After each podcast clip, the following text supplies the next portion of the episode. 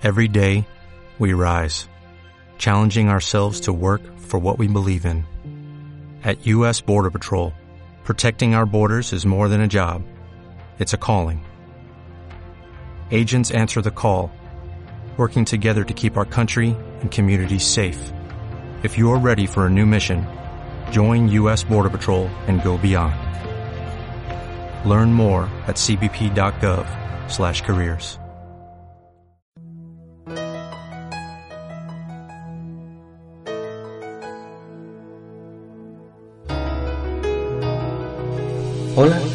bienvenidos a la Puerta Alfa.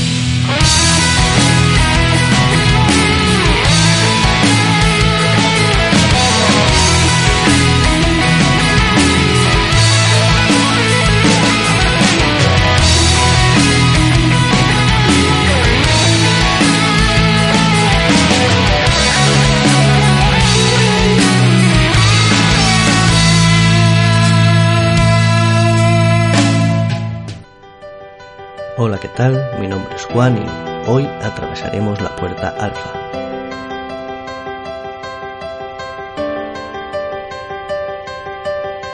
Capítulo 3 Atlántida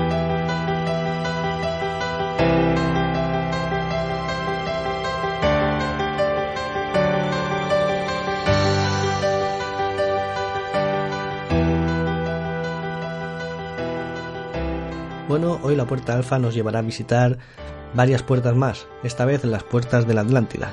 Sí, amigos, es el lugar que desapareció hace muchísimos años y que nadie sabe a ciencia cierta dónde se encontraba y menos aún dónde se encuentra ahora. Pues bien, hoy en el libro de este mes hablaremos sobre ello. Este libro lo he encontrado por internet con distintos títulos, siendo el primero Atlántida, publicado en 2001, Atlantis, la ciudad perdida, publicado en 2008, y La puerta de la Atlántida, publicado en el 2009 pero como siempre empezaremos hablando de su autor, Bob Mayer. Bob Mayer ha escrito bajo cuatro seudónimos distintos, Joe Dalton, Robert Doherty, Greg Donegan y Bob McGuire. Bob Mayer nació en Nueva York en 1959, es el escritor más vendido del New York Times con más de 35 obras, tanto de ficción como de no ficción, y bueno, prestó servicio en la infantería de las fuerzas especiales, boinas verdes, e incluso comandó un equipo, y fue instructor del JFK Special Warfare Center and School. Aplicó con éxito todo lo aprendido en operaciones especiales en el mundo civil, tanto para organizaciones como para personas físicas, y es un escritor de éxito constante de USA Today, con más de 2 millones de libros impresos. Sus obras han sido publicadas en 12 países por Dell, Berkeley, St. Martin's Presidio y otras, en géneros que van desde el thriller político hasta la ciencia ficción y el suspense tecnomilitar, que proviene de sus amplios antecedentes como graduado del West Point y exoficial de infantería y de las fuerzas especiales. Se graduó con honores en, en el US Army Combined Arms Service Staff School, en cursos básicos y avanzados de la Infantry Office, en el curso de aptitud de las fuerzas especiales, en el curso de entrenamiento para instructores del Special Warfare Center y en la escuela Froman Korpset de la Real Armada Danesa. Es un eximio instructor de paracaidismo calificado y es cinturón negro en taekwondo acreditado en Seúl. Ahora vive en una isla de Carolina del Sur. Y bueno, yo lo que no entiendo como este hombre publica un mismo libro eh, con tres títulos distintos, con distintos seudónimos y, con tanta diferencia ¿no? de, en el tiempo, uno en el 2001, otro en el 2008 y otro en el 2009, siendo el mismo, porque ya como ya dije en, un tweet, eh, estuve mirando y la sinopsis de, de, estos libros es exactamente igual.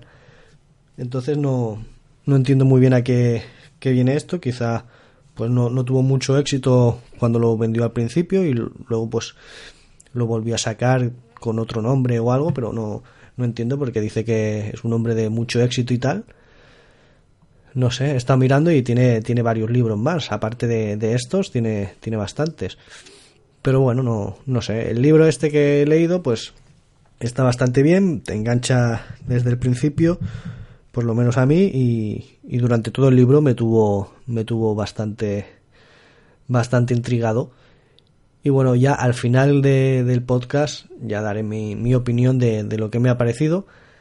El libro en sí y al final ya del podcast daré mi, mi opinión completa para no desvelar nada ahora. Entonces empezaré a hablar del libro, de cómo va pasando todo, con eh, textos leídos, con sonidos y, y, música así para ambientar un poco. Y bueno, ahora empezaré a hablar de, del libro. Bien, la historia comienza hablando del pasado.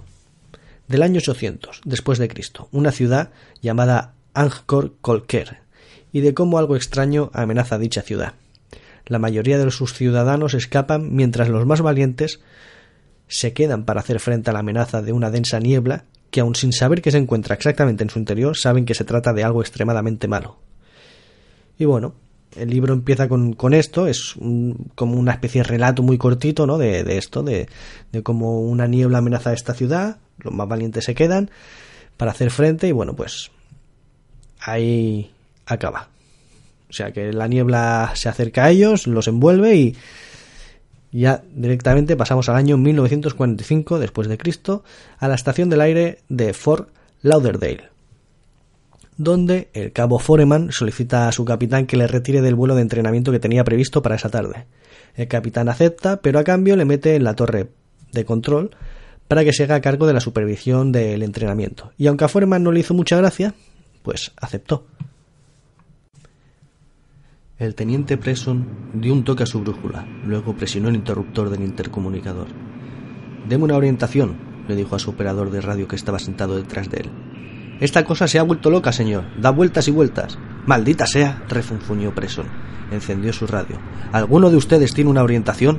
Los pilotos de otras cuatro naves, TBM, relataron un problema similar con sus brújulas. Presson sentía el miedo en alguna de sus voces.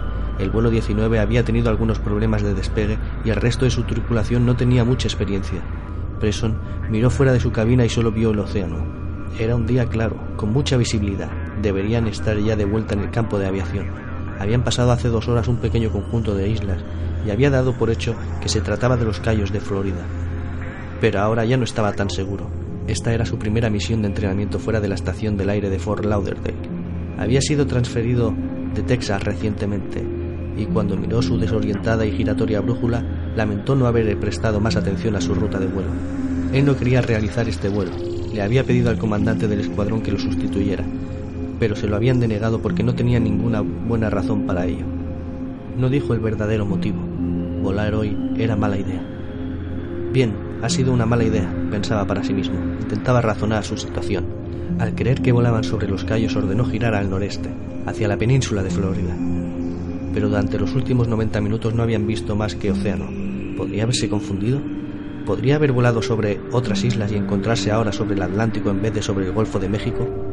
¿Dónde estaba Florida? Apenas le quedaban dos horas de combustible. Presson tenía que decidir si volver o no, pero ahora no podía confiar en su brújula para dirigirse al oeste. Echó un vistazo al sol sobre su hombro y sabía que el oeste estaba aproximadamente detrás de ellos, pero unos grados para uno u otro camino podían ser determinantes, y si Florida estaba realmente a sus espaldas, podrían pasar al sur de los Cayos y terminar en el Golfo. Pero si su primera suposición era cierta, entonces Florida debería estar un poco más allá del horizonte. Presson se mordía el labio tan fuerte como para que la sangre empezara a aparecer en su boca, pero el dolor era insignificante comparado con el problema que tenían. Sabía que una decisión incorrecta podía hacer que todos terminaran en el mar. Presson ordenó a su operador de radio que intentara entrar en contacto con alguien que pudiera confirmar su posición. Mientras esperaba y escuchaba el ruido del zumbido del motor, Presson comprobó que el indicador de nivel de gasolina mostraba que el depósito estaba prácticamente vacío, que así podía sentir cómo los carburadores aspiraban el combustible del octano y se quemaba. Los depósitos de combustible se vaciaban por segundos. He encontrado a alguien, informó finalmente el operador de radio. Parece que se trata de Fort Lauderdale. Suena distorsionado. ¿Puede informarnos de nuestra posición? preguntó Presson. Lo preguntaré, pero no estoy seguro de que ellos nos reciban claramente, señor. Presson tenía en sus manos la vida de trece personas además de la suya propia. Deberían de haber sido catorce, pero a Foreman le habían eximido del vuelo. Presson se preguntaba cómo lo habría conseguido. Presson trató de concentrarse en el presente. Vamos, consígame una orientación, gritó en el intercomunicador. Lo siento, señor, pero ahora no recibo nada. Presson soltó una maldición. Miró al mar una vez más esperando ver otra cosa aparte del agua infinita, y realmente vio algo, un remolino de niebla. que no estaba allí segundos antes. Surgía del cielo hacia la superficie del océano justo unos kilómetros delante de ellos y brillaba de una forma extraña en el cielo, que ya había oscurecido con el anochecer. Parecía que albergaba un profundo brillo en su interior. Era de un color blanco amarillento con vetas oscuras a su alrededor, destacado por el intenso brillo. Estaba a unos cientos de metros, ondeando a gran velocidad. Al principio Presson pensó que podía tratarse de un barco que producía humo, pero nunca había visto que ningún barco provocara un humo tan extraño y coloreado. Y tampoco había visto nunca un humo más brillante que el mar. La niebla aumentó rápidamente de tamaño y Presson se dio cuenta de que no se trataba de ningún barco. Fuera lo que fuera, estaba en su ruta de vuelo. Su instinto le decía que debía dar la vuelta y rodearla, pero con las brújulas estropeadas temió perder la posición en la que estaban, aunque no estaba seguro de que la dirección que llevaran les estuviera acercando a su zona de aterrizaje o alejándolos más aún. Durante esos segundos en los que Presson pensaba, el vuelo 19 estaba ya a menos de dos kilómetros de la masa de niebla que crecía con rapidez. Se había convertido en un muro delante de ellos. Había alcanzado la altitud de vuelo corriente y crecía a una velocidad que desafiaba la de cualquier fenómeno natural o artificial que Presson hubiera visto nunca. Presson mantuvo la mirada fija. La niebla se arremolinaba alrededor de su centro. Ahora se podía distinguir dentro del brillo un círculo negro como la boca de un lobo, más oscuro que nada que hubiera visto antes. Parecía el centro de un remolino y el halo de niebla en torno a él iba desapareciendo en su interior. Vamos a acercarnos, dijo Presson por la radio sin recibir respuesta. Miró a su alrededor. Otros cuatro aviones estaban en formación. Él se retiró sobre su yugo, ganando altitud, y esperó que los otros aviones hicieran lo mismo, pero miró al frente y se dio cuenta de que ya era demasiado tarde. Impactaron con el borde de la niebla y se adentraron en ella.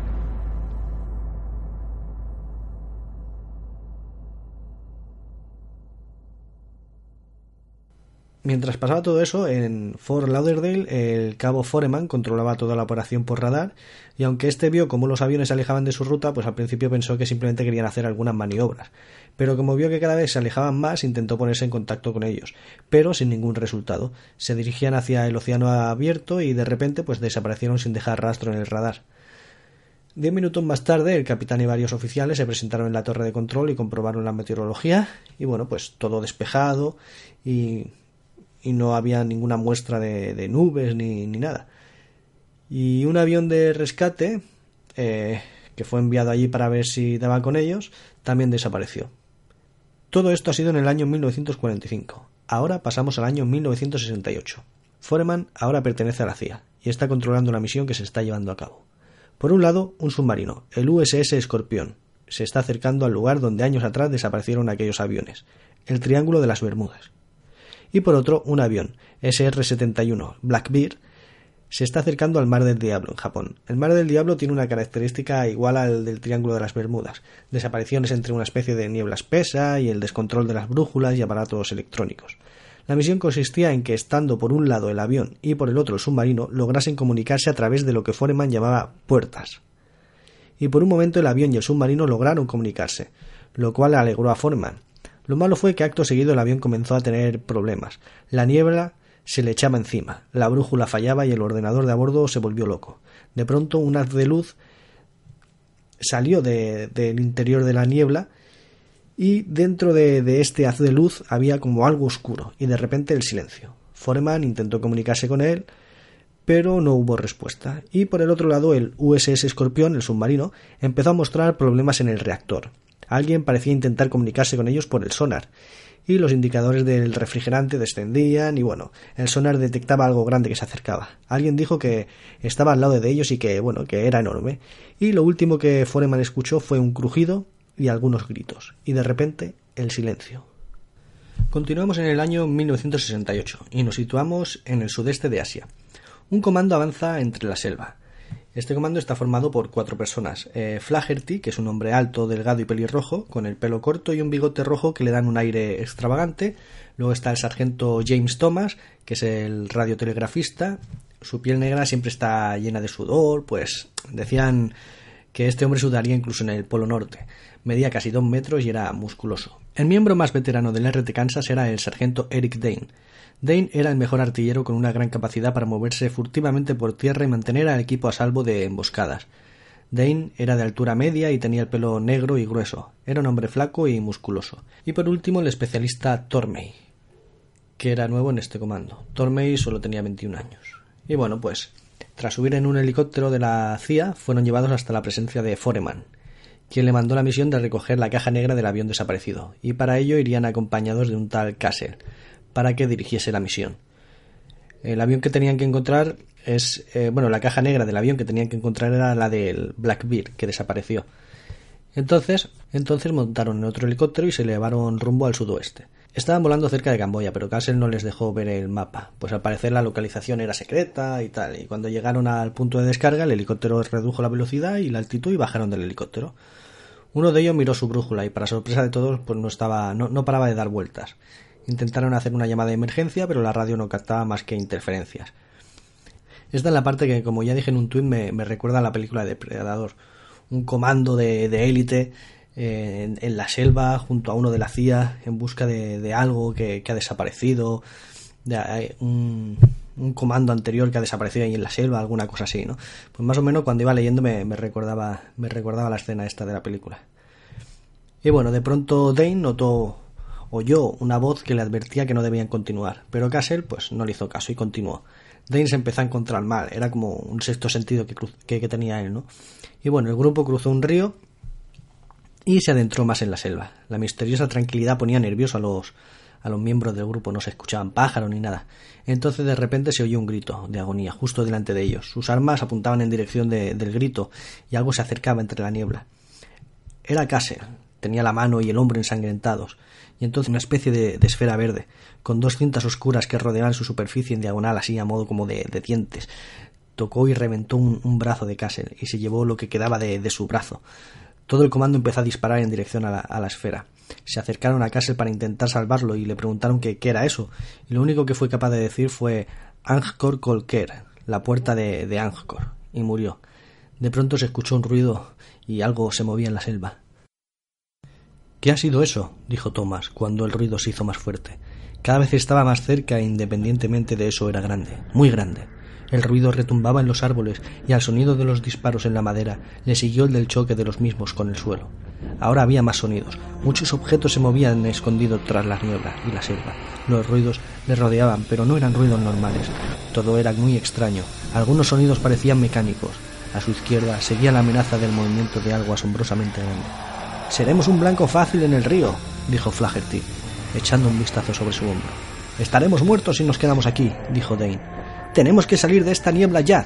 Es más seguro el río, no sé. Tormey gritó, y los tres hombres se giraron. Su cuerpo no tocaba el suelo, estaba elevándose. Un brillo de oro que emanaba de la niebla rodeó su cuerpo. Los tres hombres sacaron sus armas y el cuerpo de Tormey desapareció en la niebla. ¡Dios! dijo Thomas, tambaleándose hacia atrás sorprendido, como si una fuerza invisible golpeara su pecho. Dejó caer su arma, puso las manos sobre su pecho y se llenaron de sangre. Había un agujero circular del tamaño de una moneda de diez céntimos en su uniforme. ¿Qué pasa? preguntó Flaherty, dando un paso hacia el telegrafista, intentando sacarle de la fuerza invisible que lo rodeaba. Dane disparó su M60 hacia la misteriosa fuerza. El tiroteo sacó a Flaherty del shock. Avanzó hacia Thomas y de repente vio algo que le sobresaltó. Era la imagen de algo de cuatro patas que saltaba sobre él. Tenía la cabeza de una serpiente con una enorme boca y tres enormes y brillantes filas de dientes. Un cuerpo como el de un león, piernas largas y con garras, y al final una cola con el agujón de un escorpión. Flaherty disparó su CAR-15. La munición se descargó sobre el pecho de la criatura, la derribó y un fluido negro manó en su seguida. Flaherty vació la recámara aun cuando la criatura había dejado ya de moverse. Un rayo de luz dorada salió de la selva desde el mismo sitio que salía la fuerza que había arrastrado a Thomas y golpeó el hombro de Flaherty. Sintió inmediatamente el dolor y podía oler su propia piel quemada. Rodó hacia adelante, resguardándose tras un árbol. De repente, el árbol empezó a brillar y explotó, dispersando astillas que cayeron sobre Flaherty. Él rodó hasta el otro lado sin dejar de mirar a su alrededor. Thomas todavía gritaba, pataleaba. Thomas tenía su cuchillo en la mano e intentaba cortar la fuerza que le sostenía. El arma de Dane se atrancó, se agarrotó. Dane lo tiró al suelo y cogió su pistola. Disparó hasta que se le quedó sin munición. Flaherty volvió hacia Thomas, que había dejado caer el cuchillo y ahora posaba sus manos en un árbol. Flaherty le pasó el CR-15 a Dane y corría por el M79 de LBE. Algo de color escarlata cayó desde arriba y Flaherty lo esquivó. Se acercó al árbol y empezó a disparar su M79. Parecía que la ronda de flachetes no causaba ningún efecto. Flaherty sacó munición de 40 milímetros de la bolsa y la cargó. No dejes que me coja, suplicó Thomas a Dane, que estaba allí disparando el CAR-15 de Flaherty. Este disparó su EH hacia la niebla y escuchó un golpe. Fue un ruido sordo, como de sacos de harina. Entonces, de repente la niebla cambió, se volvió más oscura, con formas que salían de la nada. Varias esferas como la que había atrapado a Castle flotaban en la oscuridad, con dientes negros a su alrededor.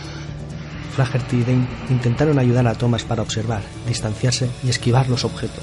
Las manos de Thomas rasgaron el árbol, dejando un rastro de piel y sangre. La niebla se lo tragó. Sus gritos resonaron en la selva hasta que fueron interrumpidos por un ruido, como si la puerta de una mazmorra se cerrara de golpe. Un destello de luz azul salió de la niebla y golpeó a Flaherty en el pecho.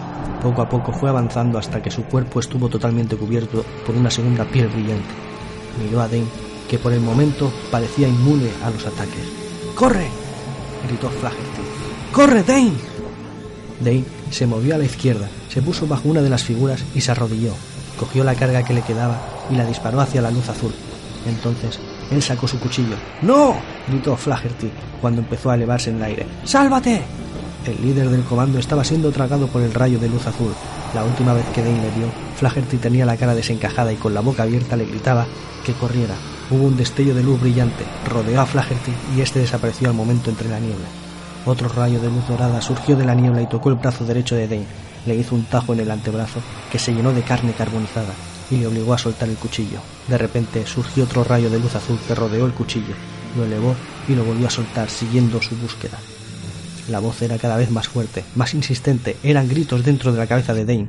Le decía que tenía que abandonar el lugar, salir de allí inmediatamente. Dane dio la vuelta y corrió hacia el río.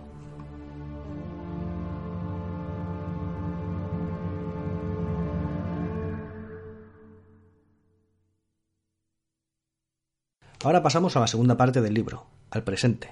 La empresa Michelet Technologies, dedicada entre otras cosas a la localización y extracción de piedras preciosas, posee un avión gracias al cual pueden examinar el terreno desde el aire.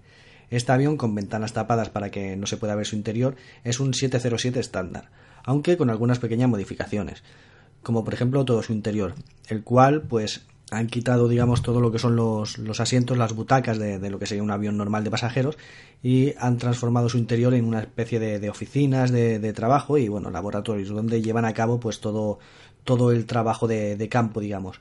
Y en su exterior, arriba del avión, hay un radar de unos 9 metros de diámetro que es con el que, digamos, hacen una especie de escáner del terreno para encontrar, eh, pues esto, ¿no? Piedras preciosas y demás.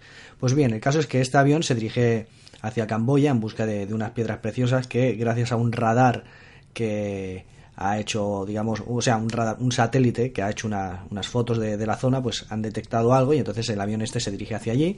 Y bueno, el caso es que el avión, según se va acercando, empieza a tener, pues eso, ¿no? Problemas con las comunicaciones, con las brújulas, con el resto de componentes electrónicos, como casi todos lo, los aviones y demás que se acercan a, a estas zonas, ¿no?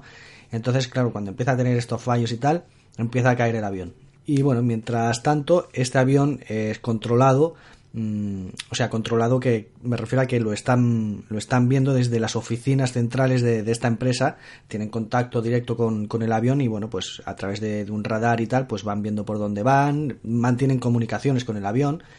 Y bueno, el caso es que cuando ven que el avión se está acercando aquí, empiezan a, informar de eso, ¿no? De que están teniendo problemas con la comunicación y tal, y de repente el avión desaparece de, de los radares eh, empieza a caer el avión y tal, pero no, no, no cae de una forma normal, no, no cae como si fuera, digamos, un accidente esto que, que empieza a caer en picado ni, ni nada. Simplemente el avión eh, se ve que, que, va cayendo hacia abajo. No, no, eh, no cae en picado. Cae hacia abajo, pero no, no cae en picado. El caso es que el avión aparece en mitad de la selva, eh, porque se ve que, no sé si es por la presión, no, no recuerdo bien si era por eso, ¿no? Temas de, la presión o cualquier cosa, que el caso es que acaban todos inconscientes y de repente, pues cuando se despiertan ya han pasado unas cuantas horas y está por dentro está todo bien, solo que al avión, aparte de estar intacto, que, bueno, quizá a lo mejor tiene algo, ¿no? Que se hayan caído muebles o cualquier cosa, pero que no, no tiene, para haber aterrizado en mitad de, de la selva, no, no tiene eso eh, golpes ni, ni demás, ¿no? Simplemente el avión está sin alas, no tiene, no tiene alas el avión, y en la cabina de, de control eh, es como si hubieran seccionado un, una parte de la cabina, ¿no? Digamos, la, es la parte de arriba, un cuarto de, de, del avión.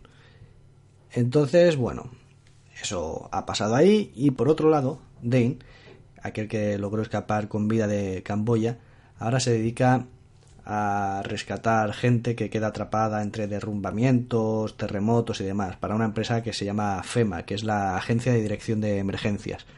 Entonces él trabaja ahí con, una perra que tiene, se llama Chelsea, y bueno, eh, su trabajo consiste en eso, ¿no? A él le, le, llaman, le dicen dónde tiene que ir, llega allí y bueno, pues se pone a trabajar en colaboración, pues no sé, con los bomberos o con quien sea que, se encargue, ¿no? De, del accidente o lo que sea que haya pasado.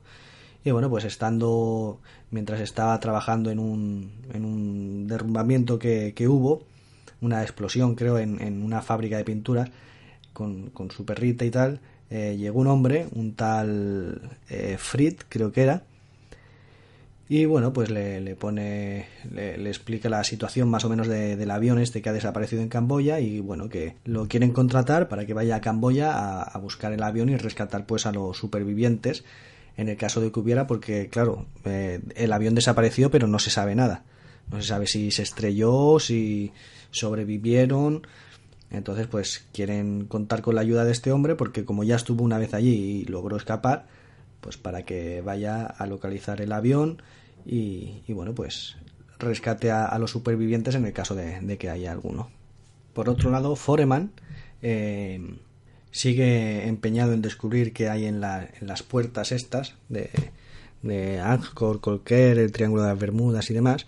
Y bueno, ahora va en un avión también con, con una asiática, se llama Sin Fen, que esta juega también un papel importante porque está aquí ya la, la historia empieza a ponerse un poco más, más rara, ¿vale? Porque aparte ya si ya de por sí es raro el tema de, de las desapariciones y todo esto de que envuelve estos sitios, la niebla y demás, ahora entramos ya en, en, en los X-Men. Porque ahora la, la mujer esta que va con el con Foreman tiene una especie de poder, una especie de don, se comunica telepáticamente, y, se ve que también puede entrar en, tu mente y controlar más o menos así en no no todo no pero puede como meterte ideas en la cabeza o algo así. El caso es que eh, eh, ahora Foreman eh, se ha enterado también de bueno se ha enterado digamos que ellos mm, le propusieron al, al, hombre este quizá lo de lo de ir a, a Camboya con el avión por por lo de las piedras preciosas y tal, pero con una segunda intención, ¿no? De, de para ver si ellos eran capaces de, ver algo. Entonces, bueno, el caso es que, nada, pues Foreman eh, tiene que, hablar con, con, superiores para que le permitan hacer según qué cosas. Y bueno, por otro lado, eh, claro, el libro aquí ya, ya empieza a meterte demasiadas, demasiadas cosas.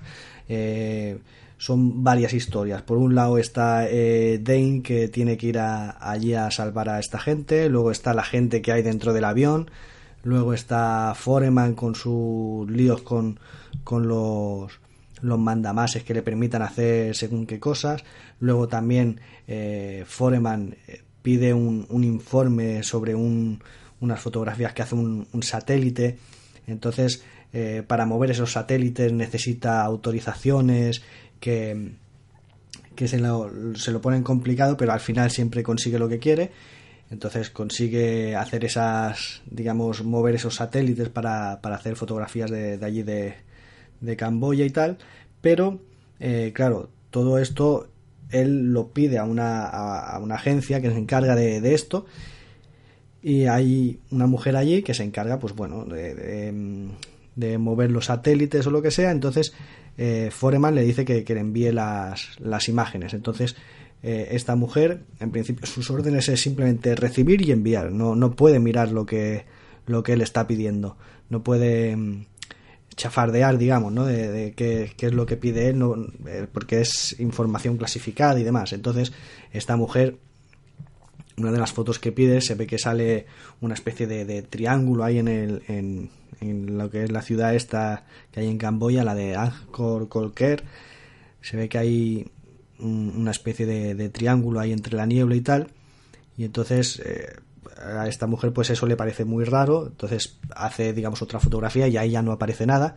Entonces, claro, ya se empieza también a comer la cabeza. Entonces, bueno, ahí se juntan bastantes bastantes historias. Luego también eh, empieza a llamar, o sea, hay, hay muchas, muchos personajes en la historia y lo que no me hace mucha gracia es que eh, te dice los nombres y tal y luego pues en el libro te, te está diciendo, eh, hablando de los personajes, cuando hablan entre ellos o cualquier cosa, a veces por nombre y a veces por el apellido. Entonces te lía bastante, más aún si, si no es un, una lectura que, que haces así muy seguida, muy fluida porque llega un momento que, claro, si hoy lees un poquito, mañana lees otro poco, luego te estás dos o tres días sin leer por lo que sea, luego vuelves a, coger otra vez el libro, ya cuando te empieza que si ahora se llama eh, por el nombre, que si ahora le llaman por el apellido, entonces te lía un poco y ya, ya no sabes cuándo quién es quién, y más aún cuando se trata de eso, ¿no? Que, que hablan por el apellido y no sabes si está hablando de un hombre o de una mujer,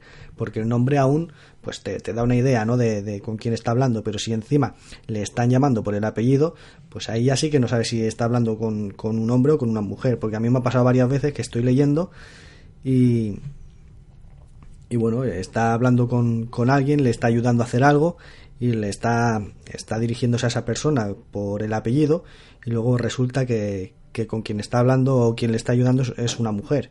Entonces, claro, ya ahí te parte de la historia te la te, lía, ¿no? Y bueno, pues em, esto sigue hacia adelante. El caso es que el eh, Dane eh, se encuentra con, con Michelet, el, dueño de, la empresa, y bueno, pues le, explica la situación y, y ahí le presenta a, a la mujer esta que iba con Foreman, eh, sin Fen. Entonces, con ella, ahí es cuando ya, digamos, eh, le explica más o menos un poquito el, don este que tiene, que resulta que él también lo tiene y consiguen comunicarse así más o menos telepáticamente, ¿no? Y eso pues les ayuda, digamos, a la, a la hora de meterse él en la zona esta eh, a comunicarse con el exterior, porque claro, como todo lo que es electrónico falla, todos los aparatos electrónicos, eh, así con magnetismo y tal, falla. Entonces, eh, si se pueden comunicar mentalmente, ahí no, no habrá ningún problema. Entonces, bueno, pues eh, él va, ella va con él y con, con más gente que se dirigen a, van con unos mercenarios también a rescatar el avión, a investigar. Y bueno, por otro lado, en el avión está Ariana, que es la, la hija de del Michelet este.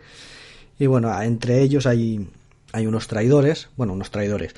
Mm, uno que es de, de, la competencia, que trabaja para la competencia, y otro que trabaja, una mujer que trabaja para la CIA, que es para, para investigar el tema este de, de la zona esta de aquí, ¿no? Y bueno, estando allí, pues alguno que otro, pues sufre algún percance, ¿no? Una vez que el avión cayó allí, mientras eh, Micheletti va a buscar a Dane, eh, Sinfen, y bueno, que luego aparte también para, para entrar ahí en Camboya necesitan una serie de permisos, que luego también eh, para conseguir armas, mercenarios y demás, pues tienen que ir a, buscar a, Bangkok. El caso es que para convencer a, a Dane, eh, le dijeron, bueno, para convencerlo, digamos que fue lo que le convenció, ¿no? Para ir, fue que mientras estaba hablando con Michelet, le dijo que, bueno, pues que antes de que desapareciera el avión recibieron un, un mensaje, ¿no?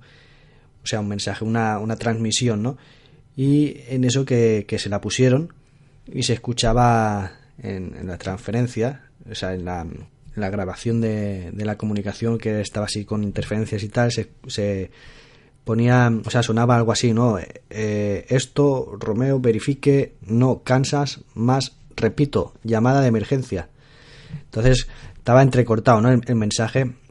Y Dane eh, dice que, que bueno, que, mira sus manos y le, le temblaban incontrolablemente y que bueno, que no, no, se lo creía, ¿no? no podía ser después de tantos años, pero que esa era la voz de, de Flaherty, que fue el mensaje que, que envió de llamada emergencia y claro, dices, ¿cómo puede ser si eso lo envió hace tantos años y lo han recibido justo antes de que, de que desapareciera el avión?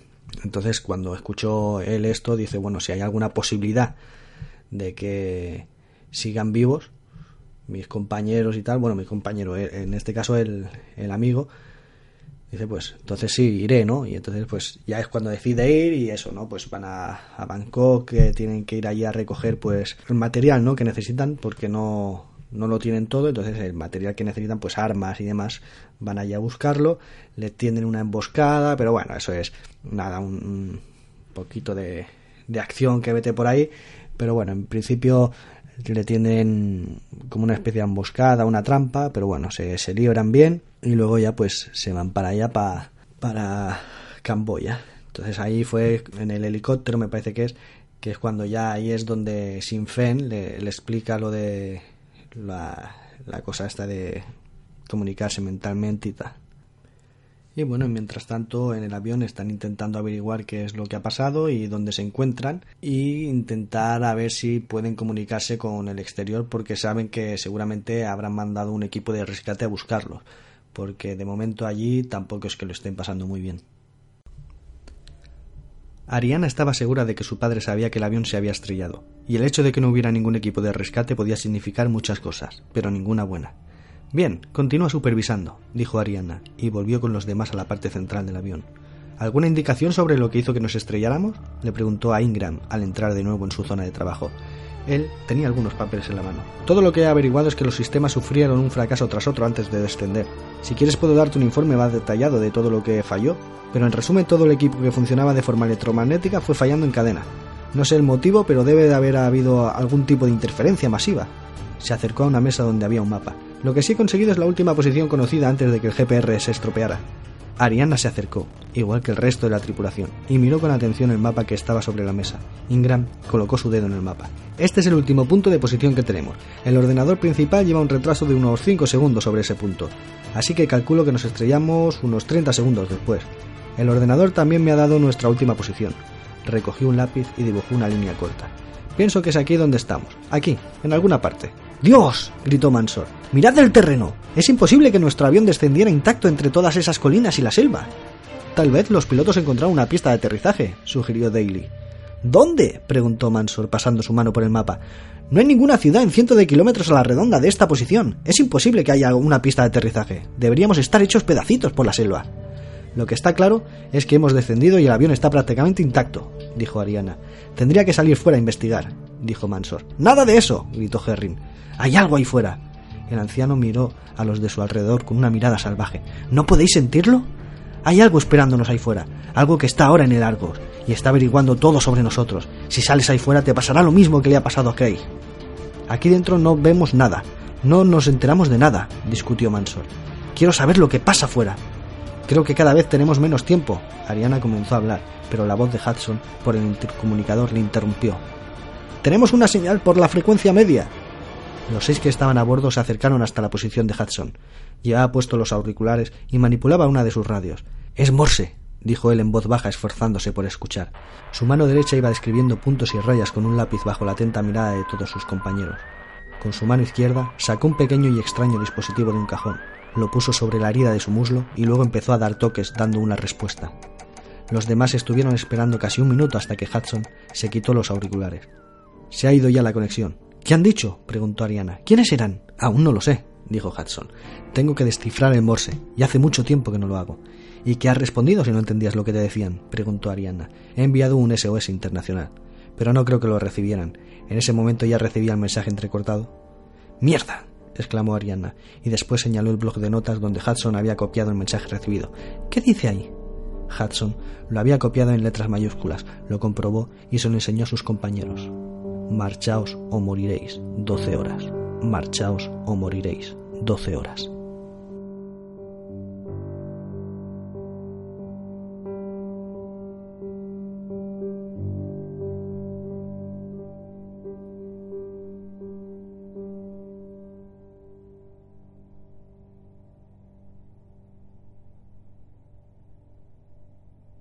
Mientras tanto, Foreman intenta averiguar bien qué es lo que hay ahí, porque saben que hay más puertas aparte de, la de que hay en Camboya y el, Triángulo de las Bermudas están apareciendo otras más y estas puertas pues tienen digamos un alto nivel de, radiación que es perjudicial para pues para la gente no normal. Entonces eh, se ve que estas puertas están creciendo y cada vez es más peligroso no eh, están creciendo aparte de eso no que, que hay están empezando a salir más por Rusia y por demás sitios entonces, eh, Foreman utiliza una especie de satélite que es capaz de, ver más de, cerca lo que es la zona y tal. Es como un satélite espía, digamos. Entonces la, lo manda hacia allí. Pero cuando está a punto de conseguir lo que quiere, un rayo, una especie de rayo de, luz así dorada, sale desde la puerta esta de, de Angkor Colker y, y se ve que lo destruye destruye el, satélite este, entonces ya, claro, ya tiene, tiene broncas, ¿no? Por, por el tema este de, de, que ha hecho a perder esto y eso se ve que el, el, satélite este era ilegal, entonces se va a descubrir y bueno, pues un poquito rollo de este, ¿no? Entonces, bueno, luego intenta destruir la puerta esta con, con un rayo con una especie de, satélite también que tienen ahí que, lanza un tipo de rayo o alguna cosa así entonces lo dirige hacia allí también y bueno, por otro lado, pues está ya Dane, que, ya ha llegado allí a, Camboya con los mercenarios y tal, han bajado y entonces pues están en, en, en, la selva ya, ¿no? Como al principio cuando él iba con, con su equipo. Y bueno, pues eh, estando allí recibe, recibe un, un mensaje por, por código Morse, porque ellos intentan hablar eh, por radio y tal, pero reciben señal de que, no hablen, que solo se pueden comunicar por Morse. Entonces recibe una señal por Morse que le dice que es su compañero, Flaherty, y le dice que se dirijan a, un punto concreto, ¿no? Les da unas coordenadas y le dice que se dirijan hacia allí. El, gente que le acompaña a él, hay uno que, que, que, va con él que le dice que tienen que ir primero al avión donde está localizada esta gente, que tienen que ir allí a rescatarlos y tal, pero eh, Dane dice que no, que le han dicho que primero vaya allí y luego ya verán qué hacen. Entonces, bueno, hay una pequeña disputa ahí y bueno, al final deciden ir a, al sitio este porque Dane dice o vamos donde yo digo o yo no entro en la selva. Entonces, claro, los otros pues no, no se fían de ir solos, entonces le hacen caso a él y bueno, pues se dirigen hacia el punto este. Y mientras tanto, en el avión, eh, aparte de, de, aquello, ¿no? De, del Morse y tal, pues bueno, suceden una serie de acontecimientos, esto de, de eso, ¿no? Que, que, muere gente y tal, que salen fuera de, del avión y les pilla el, el bicho este raro y tal, intentan reparar una antena de comunicaciones, bueno, el caso es que al final acaban recibiendo también un mensaje igual, ¿no? En código Morse diciéndole que se dirijan hacia un punto en concreto, ¿no? Les da también las mismas coordenadas y entonces, pues, eh, ambos equipos, los del avión por un lado y Dane y los que le siguen por otro, iban todos hacia el mismo punto. Mientras tanto, pues Foreman está intentando em, eso, ¿no? Situar el satélite de forma bueno, el satélite, el rayo este, la, la, máquina esta, muy bien, ahora no me acuerdo qué era, no sé si era un satélite o era un, avión de estos así tipo cazas de futuristas, pero bueno, que lo está situando para enfocar, digamos, directamente a la puerta. Entonces, eh, los dos equipos están situándose, bueno, están atravesando la selva para llegar hasta el punto este. Y bueno, al final llegan los dos equipos y se encuentran allí. Y bueno, una vez que se encuentran, em, aparece un círculo negro, una especie de, agujero negro en, mitad del aire donde están ellos, y aparece Flaherty. Flaherty era el compañero que, iba con él en la primera misión que hicieron allí cuando desaparecieron y bueno, pues le, explica un poco por encima eh, lo que él sabe, ¿no? Que realmente es poco. Lleva 30, 30 años allí y bueno, pues está le habla de los anteriores y de los otros. Los anteriores se supone que son eh, los que vivían antes allí en la, en la isla, o sea, en la isla, en, en la ciudad esta. Y luego están los otros, que es lo que sería pues lo malo, ¿no? Que, que en ningún momento llega a explicar bien bien quiénes son. O sea, esto es, es, lo que viene recordando también a Perdido, ¿no? Que no te, no te acaba de contar bien bien todo y te deja muchas cosas al aire. Pues bueno, los anteriores es eso, ¿no? Se supone que los que vivían antes allí y los otros, pues los malos. Una especie de quizá extraterrestres que vienen aquí a, llevarse pues tecnologías y demás, ¿no? Porque eh, los aviones y demás que van desapareciendo se ve que, según le explica, eh, los cogen los otros y es para llevar a cabo, digamos, su, su guerra particular, ¿no? Pero hay otras otras tecnologías y tal que van cogiendo los anteriores. O sea, es como que se están enfrentando en una guerra continua allá en el otro lado, donde sea, porque el otro tampoco, eh, eh, Flaherty tampoco es capaz de, explicar dónde ha estado, dónde está, cuando no está en el mundo real, digamos, es como una como un mundo paralelo, pero que no se sabe explicar él. Entonces, claro, te deja a ti que estás leyendo el libro, te deja con ganas de, de, saber, ¿no? Porque es que en ningún momento se, se llega a explicar todo bien y no te llega a decir en ningún momento dónde ha estado exactamente ni, ni cómo es el sitio donde ha estado. Entonces, bueno, pues explica eso, ¿no? De más o menos así por encima de, de lo que está pasando. Del avión que, que se estrelló, que está ahí en la selva, se ve que hay un, ahí ha, pasado varias cosas, ¿vale? Entre ellas, pues un rayo que hay ahí dorado, que sale hacia arriba, que bueno, de hecho es de ahí, de donde salía el rayo este que, que digamos, destruyó el, el, el satélite aquel espía y entonces pues bueno sale un haz de, luz de ahí y deciden explotar el, el avión. Eso fue antes ya de, que se encontraran. Cuando decidieron irse del avión lo, destruyeron. Entonces se ve que ahora había otro rayo de luz que salía de, otro sitio y bueno pues estaba ahí no enfocando hacia arriba. Y entonces pues nada el Flaherty le, después de, de, explicarle todo esto le, le está a entender lo que tienen que hacer para para salir de allí, pero les dice que antes de irse tienen que destruir el, rayo este, ¿no? Porque dice que si no se dan prisa en 10 minutos, todas las puertas estarán conectadas y entonces ya sí que sería el fin, ¿no? Porque una vez que se conectan todas las puertas es como que ya viene el apocalipsis, ¿no? Ahí es como que ya pueden aparecer quizá ahí en el, en el mundo real o no sé, bueno, el mundo real, en este mundo paralelo, ¿no?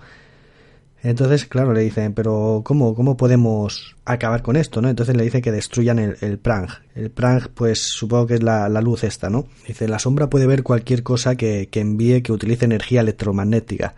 Entonces, claro, eh, de ahí es que no, no pueden utilizar eh, radio ni, ni nada de esto. Entonces, Dane se comunica, digamos, telepáticamente, ¿no? Con Sinfen pero esta, eh, bueno, ha tenido un percance con, unos mercenarios y bueno, pues está inconsciente en un barranco, pero él se comunica telepáticamente con, con Chelsea, con su perra. Obviamente no, no le habla normal, sino más bien le va proyectando, digamos, imágenes, ¿no? Para que le, le entienda. Entonces Chelsea baja al barranco donde está Sinfen, que le han tirado allí, empieza a, a darle así con la cabeza para despertarle y tal, y bueno, se despierta, habla con, con ella ya, ahí sí que habla, digamos, telepáticamente con, con Sinfen, y bueno, pues le, le, le, explica, digamos, un plan, ¿no? Entonces, eh, hace que ella habla con Foreman y tal, y bueno, hacen que una especie de, de, de arma también se dirija hacia allí, eh, de esta por satélite y tal, entonces él, eh, aquí ya se, se, se flipa un poquito también, hace que se dirija hacia donde esté, están ellos y él digamos que lo controla al, al cacharro este así como si, si fuera una especie de poder telequinético y, y controla el, el, cacharro este que hace que, que, descienda hacia donde están ellos para que se estrelle digamos contra la, la puerta esta no porque Claro, si es un, un, aparato electromagnético y tal, sí que lo puede controlar la, la, luz, pero al ser el quien lo controla mentalmente, pues se supone que ahí ya no, no entran eh, temas de estos de, electromagnetismo ni, ni, cosas de estas. No hay dispositivos electrónicos que controlar, porque lo controla él con la mente. Entonces, bueno, eh, su compañero, Flaherty, ya se ha ido, se ha vuelto a meter en el círculo este negro, y entonces dice que, bueno, que él intentará salvarlos como, como pueda. Entonces, bien, mientras eh, el aparato este va cayendo, Foreman había organizado unas cuantas movilizaciones militares y tal. Y por ejemplo, en, el Triángulo de las Bermudas había un submarino que se estaba dirigiendo hacia allí y de repente pues lo de siempre, ¿no? Que empieza a aparecer la niebla y todo rollo este y entonces pues este submarino sin, sin querer llega a meterse demasiado en, en la zona y, y le empieza a ver ahí energía de esta, o sea, eh, radiación, entonces todos los que hay dentro del submarino eh, reciben una carga demasiado grande de, radiación por lo que están condenados ya a morir pero en lugar de retirarse porque intentan retirarse a tiempo pero no pueden. Entonces ya que no pueden retirarse porque ya saben que van a morir dice para qué nos vamos a retirar entonces ya continuamos hacia adelante y si podemos hacer algo por lo demás para salvar al mundo o lo que sea pues lo hacemos. Entonces ese submarino está ahí de repente empieza a detectar pues como un submarino no que, que aparece por allí y empiezan a, eso no a detectar que que aparece un submarino pero que no que no que no es conocido, no es ni amigo ni enemigo, que simplemente hay, hay un submarino ahí que no, que no saben de dónde ha aparecido. Es un submarino súper grande.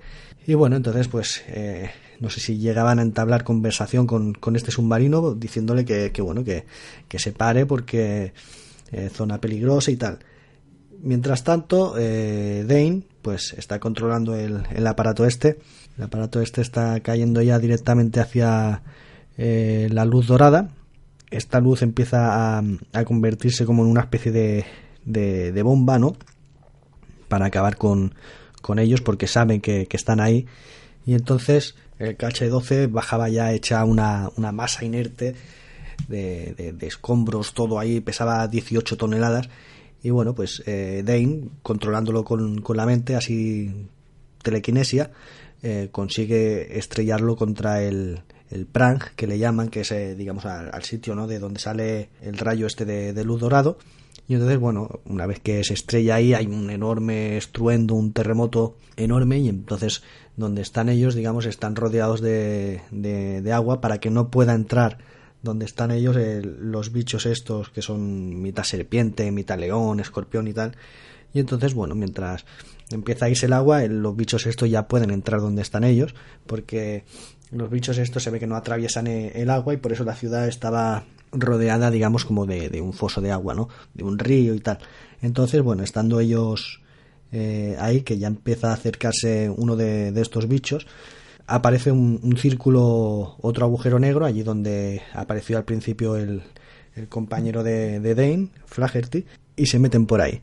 Entonces, de repente aparecen en una especie de habitación rara. Entonces aparece en una habitación rara que es de un metal. Y bueno, resulta que es el RSS Escorpión, el submarino que desapareció al principio de, de todo, hace muchísimos años también. Y bueno, pues el, el submarino que está ahora mismo en, en las Bermudas, que se ha topado con un submarino que no conocen y no sé qué, pues resulta que es este mismo, el USS Escorpión, y ellos han aparecido ahí dentro.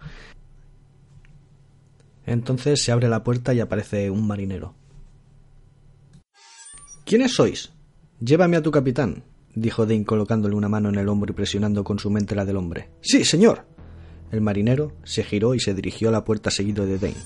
El siguiente compartimiento era un pasillo, y vieron a varios marineros. Luego llegaron a la sala de control. Los hombres trabajaban sin cesar y no dejaban de gritarse órdenes. Un hombre de unos 30 años estaba en el centro, junto al periscopio. En su uniforme podía verse el águila de capitán de la marina. Vio a Dane y dejó de hacer un momento lo que estaba haciendo. ¿Quién es usted? Señor, no hay tiempo, dijo Dane. Tenemos que salir de aquí. ¿Qué está pasando aquí? Mi submarino perdió todo contacto con la superficie. Señor, dijo un hombre, tengo contacto por radio con un submarino que se hace llamar USS Wyoming. No existe ningún USS Wyoming, dijo el capitán Bateman. Pon en el comunicador. Hubo un sonido y entonces se escuchó una voz.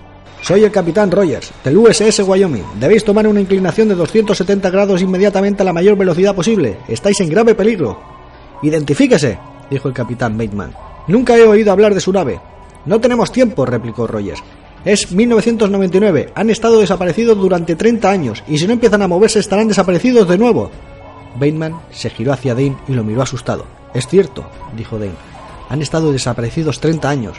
No puede ser. Bateman negó con la cabeza. Es 1968. Entrasteis en una puerta, dijo Dane. Lo sabéis. Trabajáis para Foreman y entrasteis en algo extraño. Dane dio un paso al frente y cogió a Bateman por los hombros.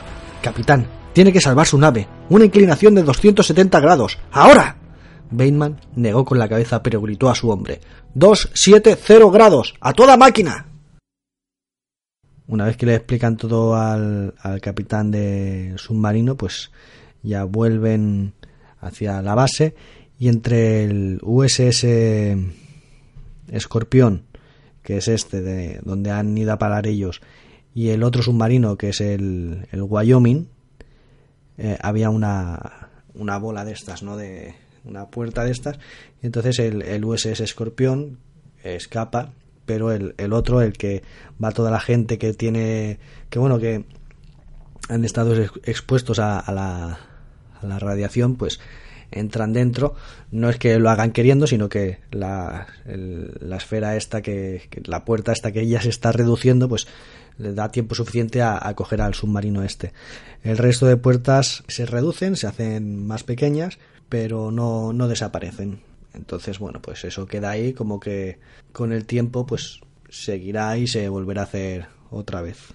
Como que han, perdido una batalla, pero aún está la guerra ahí por, por decidirse. Bueno, ahora sí, mi opinión personal con respecto a este libro es que, bueno, aunque ya he ido diciendo algunas cosillas así por el podcast, la lectura ha sido entretenida, me ha estado enganchado ahí tal, leyendo, me, me interesaba bastante, me, dejaba con la intriga cada vez que, pasaba de un capítulo a otro, pero, a ver, el final pues no, no me ha hecho mucha gracia, la verdad porque deja muchas cosas en el aire que no se acaban de resolver, no, no te acaba de aclarar nada, todo empieza la novela que vas leyendo y te empieza a, intrigar, ¿no? Cosas que, que, van apareciendo en el libro y, y tú quieres saber eh, qué son esas cosas y eso es lo que te mantiene enganchado porque parece que se va a saber y tal. Todo es un ir cada vez creciendo más la, eh, las ganas por saber lo que, lo que hay ahí, cada vez es, es más intrigante porque se van explicando más cosas que te van llamando más la atención, te van enganchando más para saber qué, qué, es lo que pasa ahí, qué es esto, de dónde viene.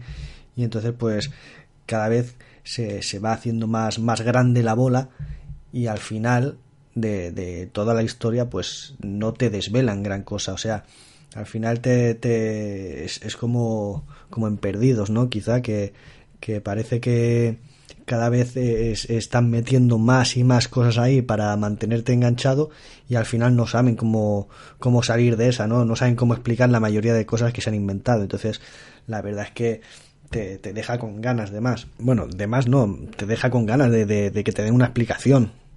Porque si no, dices, pues vaya mierda, tanto, tanto rollo, tanta intriga para al final nada. Pero bueno, el caso es que mientras lo estás leyendo, pues sí, lo disfrutas, eh, está muy bien, pero claro, si luego el final es así, pues claro, no sé, no sé qué decir, ¿no? Eh, la verdad es que yo mientras lo he estado leyendo he estado bien. Entonces, claro, tampoco puedo decir que, el libro mmm, no me haya gustado, porque sí que me ha gustado. Por lo menos el, el, el, hecho de el rato que he pasado con él, me lo he pasado bien. Lo malo ha sido eso, el final. Pero que bueno, eh, si tenemos que, que juzgar el, el, libro por el final, pues diré que, que, no me gusta porque te deja eso, ¿no? Te, se, se quiere, mm, quiere engancharte tanto el libro, que lo consigue, ¿no? Pero quiere engancharte tanto que luego no sabe cómo explicar la mayoría de las cosas y eso pues como que no me, no me convence. Entonces, si tengo que juzgar el libro por el final, mmm, no me ha gustado pero si tengo que juzgar el libro por cómo me lo ha hecho pasar durante el tiempo que he estado leyendo, lo que ha sido mucho más que lo que es el final, porque el final es, es un momento, es el final es lo, que acaba, ¿no? De que, que, eso, pues quieras que no, es un día quizá, pero durante todo el mes que he estado leyendo el libro, la verdad es que me ha gustado, me ha, tenido enganchado, ¿no? Me, me hace eso de, de, que acabas de leer el capítulo ya porque se te cierran los ojos de, de, de sueño que tienes, porque yo sé, quizá leas por la noche y tal, eh, como es en mi caso, que muchas veces, pues antes de dormir me, me pongo con el iPad en la cama, empiezo a leer un poco y bueno, pues ya se me cierran los ojos, pero estoy ahí con la intriga todavía de, de qué es lo que va a pasar. Y entonces, pues bueno, eso sí que sí que puedo decir que lo he disfrutado, la historia en sí me ha gustado, pero claro, luego está pues como ya he dicho antes, ¿no? el tema de, de los nombres, tantos nombres americanos, muchas muchas variantes en, en, una misma historia, que por un lado pues está Dane, por otro está eh, Foreman, por otro están los del avión, Michelet y toda esta gente, entonces claro, empiezas a se empiezan a mezclar muchas, muchas historias al mismo tiempo y entonces, claro, entre que los nombres pues no, no son tampoco no son muy complicados, pero es el, tema este, ¿no? De que ahora los llaman por el nombre de pila, ahora los llaman por el apellido, cuando los llaman por el apellido, pues no sabes si se refieren a un hombre o a una mujer, entonces claro, eso también eh, mosquea un poco, ¿no? Porque si es como, como decía antes, que si te lees el libro todo de un tirón, pues bueno, pues a lo mejor se te quedan más los nombres y tal, pero si lees ahora lees mañana y luego vuelves a leer a lo mejor de aquí dos o tres días porque no has podido leer antes y tal, pues entonces claro, ya llega un momento en el que hay personajes que no te, no te acuerdas, ¿no? Porque a lo mejor no, no le han dado mucho, eh, no, no, te hablan mucho de ese personaje, entonces claro, si te dicen solo una vez el nombre y el apellido, pues luego te resulta difícil cuando ya han pasado tres capítulos, cuando vuelven a hablar de él, que tú a lo mejor hace ya pues tres días que no lees, entonces, pues claro, ya no te, te, descoloca un poco, ¿no? Y bueno, luego también está el, tema de fliparse un poquito con lo de controlar telepáticamente a la gente o, comunicarse con, con, con, otros así también de, de, forma telepática o el controlar eh, objetos así con la mente telequinesia, pero esto entonces esto qué es? Pues esto ya sí que no lo entiendo. A ver, si me hubiera dado un indicio, ¿no? De que quizás estando allí, cuando fue la primera vez Dane, que, que fue allí con, con, su grupo y tal, que allí le hubiera pasado algo, hubiese ocurrido alguna cosa y hubiera recibido esos poderes, digamos, de una forma así como sin querer, como un accidente o algo, pues bueno, se podría entender más o menos, ¿no? Una explicación razonable. Pero es que luego aparece la mujer esta que también tiene este tipo de poder, entonces ya te descoloca un poco porque esta mujer mm, en ningún momento dice en el libro que haya estado allí. Entonces, claro. Luego está el, tema del otro, el compañero, el Flaherty, que se ve que lo coge una especie de rayo de luz azul y es el que le salva la vida, digamos. Entonces, en el sitio este en el que está, que es una especie de mundo paralelo, pero que, claro, él, él en un momento le dice a, a, a Dane, dice, cuando no estoy aquí, no sé dónde estoy. Sé que estoy en otro sitio, pero no sé dónde es. A ver, eso, eh, claro, es que ni el autor sabe dónde ha estado. Porque esa explicación es como un poco decir, va, como no sé qué explicar, no, no sé qué decir de dónde ha estado, pues que no sabe dónde ha estado. Entonces, que cómo ha estado sobreviviendo ahí. Es que no, no da ninguna explicación. ¿Qué ha vivido? ¿Qué, ha comido? ¿Duerme? ¿No duerme? No hay explicación alguna de todo esto. Y luego los que desaparecieron en el submarino. Esta gente han pasado 30 años y para ellos no ha pasado ni, ni, unos segundos. Y para el otro días o, meses, porque sí que él ha notado un, paso del tiempo, pero no, no sabe cuánto. Entonces, luego está lo, lo otro, los otros y los anteriores. Es que ni ahí ha sabido darles un nombre. O sea, hay, muchas cosas que, te mosquean del libro cuando llegas al final, porque esperas unas explicaciones lógicas que, te dejen ahí asombrado cualquier cosa y, las explicaciones que te dan son absurdas. Entonces, eso falla, falla muy mucho en, el libro y, es lo que más me ha fastidiado. Pero bueno, la lectura durante todo el proceso ha estado bastante bien. El ritmo de, de la lectura, la fluidez ¿no? de las explicaciones también como, como son y tal, bastante sencillas eh, para entenderse. Sí que es verdad que, se nota que este hombre ha sido militar porque te, da explicaciones de las armas y tal y, sobra un poquito. Pero bueno, por, por, lo demás, la historia está bien, lo que es eh, en términos generales, pero no como la ha acabado no, no me ha convencido. Ha habido parte de la historia que, está bien, cómo la lleva, cómo la dirige y tal, pero llega un momento en el que se empieza a liar bastante muchas cosas a la vez, que si no fuera por el tema este de los nombres y tal, lo llevaría bien, pero bueno, lo, mejor ha sido que la historia es emocionante y tal, y lo peor sin duda es el, final. No tiene mucho, mucho sentido haber metido tanta intriga para luego no, no saber salir de ahí. Pero bueno, mi opinión personal es que el libro es entretenido, pero al final una basura. Así que nada, ahora pasaré a hablaros del próximo libro que leeré, que este mes toca que sea de fantasía y se titula La espada rota. La espada rota, de Paul Anderson. Esta novela está considerada como un clásico de la fantasía heroica. La espada rota fue publicada originalmente en 1954, el mismo año que La comunidad del anillo de J.R.R. Tolkien.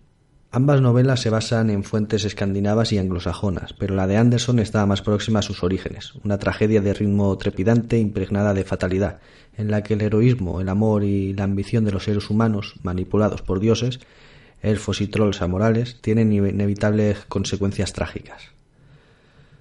Paul Anderson posee esa habilidad para escribir y esa imaginación disciplinada capaces de iluminar los rincones más oscuros. Estos son palabras de Michael Moorcock y Isaac Asimov. Paul Anderson nació en 1926, murió en 2001. Es uno de los autores clásicos de la época dorada de la ciencia ficción. Fue presidente de la Asociación de Escritores de Ciencia Ficción y Fantasía de América y obtuvo tres premios Nebula y siete premios Hugo, entre otros muchos. Esto es una de las razones por la que me decanté por leer eh, este libro y bueno, ahora paso a leer la, sinopsis y este, pues como ya he dicho antes, será el libro que leeré este mes y el mes que viene haré el podcast sobre él. Espero que sea mejor que este libro anterior que he leído, que aunque la historia estaba bastante bien, el final pues ya he dicho que no, no me acabo de convencer y bueno, paso a leer la, la sinopsis y acabamos el podcast de hoy. Y la sinopsis dice así. En una tierra en la que el reino de Faerie existe en una dimensión paralela a la del mundo de los hombres, Skaflock, el ahijado de los elfos, habrá de liberar la terrible maldición que pesa sobre Tirfing, la poderosa espada rúnica que rompió Thor y que ahora vuelve a ser necesaria para salvar a los elfos en su guerra contra los trolls. Pero Skaflock también habrá de enfrentarse a su propia sombra, Valgar, que ha ocupado su lugar en el mundo de los hombres. Bueno, pues eh, este es el libro, esta ha sido la sinopsis y bueno, espero como ya he dicho antes, que sea mejor que, el libro anterior. Y nada, como siempre digo, podéis ver en el blog, que es lpapodcast.blogspot.com.es, imágenes y demás que, suba sobre, pues eso, como siempre digo, puntos de interés o, fotos de, cosas que aparecen en, la novela para que sea más fácil a la hora de imaginar y tal. Y luego también podéis seguirme si queréis en Twitter, eh, sería arroba la puerta alfa, ahí voy poniendo pues más o menos cuando voy leyendo pues, qué parte del libro voy y alguna opinión así que tenga según voy leyendo y bueno, pues como siempre digo, eh, nos vemos, nos oímos el día 1 del mes que viene. Ahora sí, cerramos la puerta alfa.